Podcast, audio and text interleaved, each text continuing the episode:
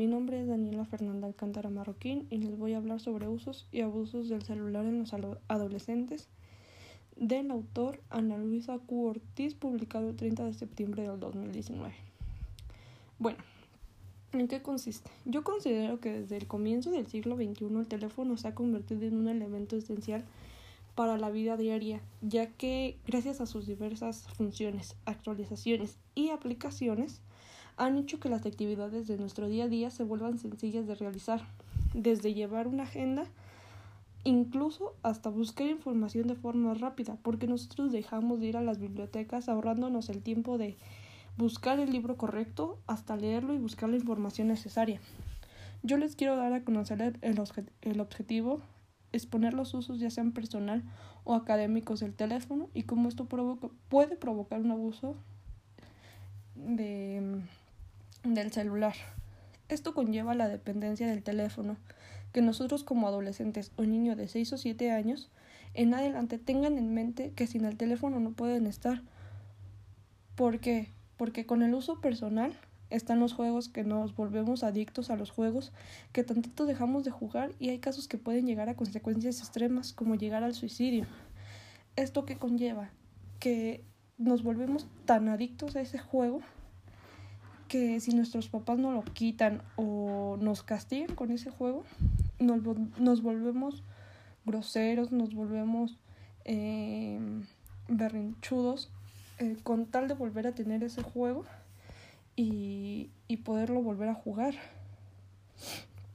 También teniendo un uso excesivo del teléfono puede ocasionar ansiedad y depresión. Otro ejemplo es que nos hemos alejado tanto de la sociedad, ya no salimos a jugar o ya nos vamos a visitar a nuestros familiares porque ya con eso, si no simplemente agarramos el celular y hacemos una videollamada. Esto, el celular implica que nosotros como niños y adolescentes dejemos de pensar que todo lo queramos buscar en internet o, o simplemente este o simplemente hacer las cosas más rápidas. Otra cosa es de que, por ejemplo, ya para hacer una suma, una división, una multiplicación, lo primero que hacemos es agarrar el teléfono e irnos a la calculadora. Ahora, ya este, por ejemplo, también para escribir. Para escribir lo que hacemos es cortar palabras o simplemente si nos equivocamos o no sabemos cómo escribirla, usamos el autocorrector y cambiamos toda la, la frase y, y, y lo hacemos rápido. O simplemente dictarle al celular lo que queremos escribir y lo que le queremos dar a entender.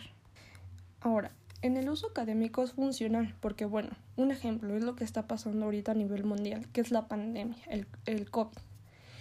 Y no poder ir a la escuela necesitamos el celular para entrar a videoconferencias y mandar tareas.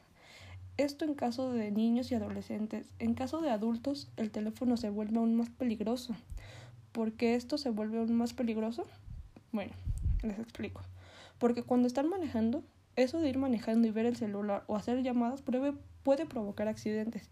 Y no solo a nosotros, sino también a más personas les podemos causar un daño ya que al momento de, agarrar, de bajar la mirada de, hacia el frente y bajar y agarrar el celular para ver redes sociales o hacer una llamada, nos implica tiempo, tiempo que podemos eh, ver y evitar un accidente.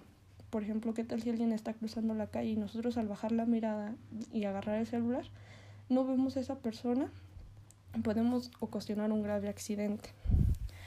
Bueno, en conclusión, el celular es bueno y malo, depende del uso y con el fin de que lo quieras ocupar. Tiene beneficios tanto como personales, académicos o laborales, aunque también es importante inculcar la educación vial en los adolescentes desde el hogar, incluso en las mismas instituciones. Mm. Bueno, yo pienso que sí tiene sus ventajas y sus desventajas pero también tenemos que tener en cuenta nuestras limitaciones, que cuánto cierto tiempo debemos ocuparlo. No podemos estar todo el tiempo clavados en el celular porque eso nos puede ocasionar muchas enfermedades. desde dolor en los huesos, que es al momento de estar agachado para ver el celular, incluso hasta en los dedos de escribir, jugar, es un, un problema. Sin embargo, yo considero que todos deberíamos de tener ciertos límites. ¿Por qué? Porque no nos clavamos tanto y, y eso hace que nosotros salgamos a conocer nuevos lugares, nuevas cosas e incluso a conocer a más personas, porque ¿qué es lo que hacemos? En las redes sociales conocemos personas e incluso aceptamos solicitudes de personas que ni siquiera conocemos con el fin de hacer nuevas amistades. Sin embargo, eh, eso ha llevado consecuencias, secuestros y, y muchas cosas. La verdad yo sí, sí considero que todos como, bueno, que los papás deberían de tener eh, reglas y que, se, y que se las cumplan. Porque, por ejemplo, bueno, mis papás igual son así, de que de cierto tiempo a cierto tiempo puedes ocupar el, los, los aparatos electrónicos.